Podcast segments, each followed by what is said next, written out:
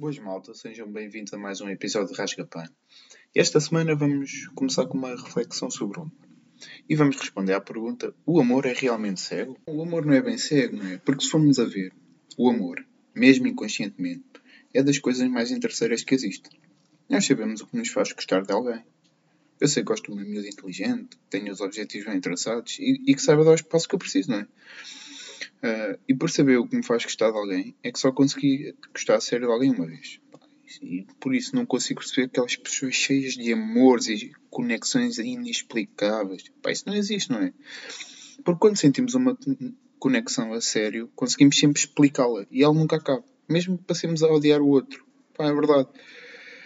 Agora, malta que diz que sente uma ligação sem explicação é por não conseguir sexo sem conseguir enganar e envolver o sentimento, os sentimentos dos outros. E pá, isso é demasiado baixo. Mas sim, o amor também é cego, em certa medida, não é? Mas eu acho que ele só passa a ser cego quando já o sentimos mais que uma vez pela mesma pessoa. E aqui falo dos jeitos.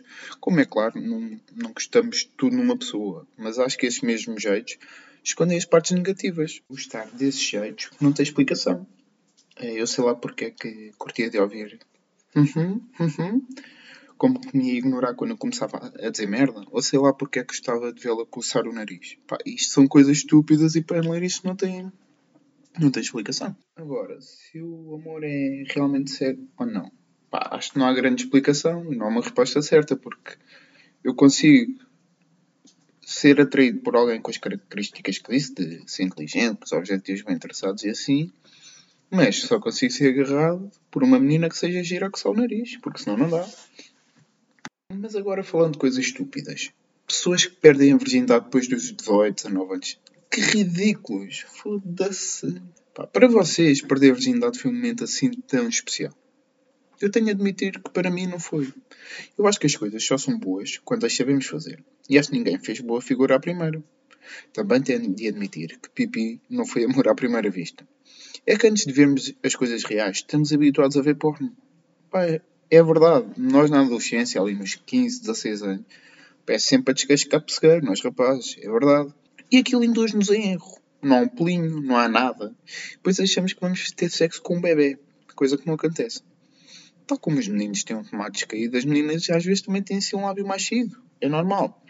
Mas a primeira vez que vi, não sabia bem o que era aquilo. Até pensei que era para puxar em caso de emergência. Perder a virgindade ainda se pode tornar pior se tivermos azar na pessoa que nos calha. Tenho de admitir que já mandei uma gaja lavar a cona, porque o cheiro não era agradável. Imaginem acontecer isto na primeira vez.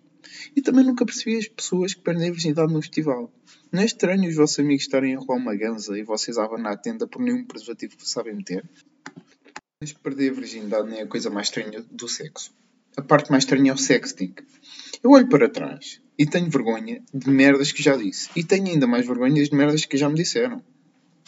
Eu não, não quero estar a entrar em muitos pormenores, mas é estranho mandar uma mensagem a uma gaja a dizer que és parte das tetas. Eu até tenho uma atividade gira para a vossa quarentena, que é vão ler mensagens de sexting com pessoas que já não têm nada. É tão horrível.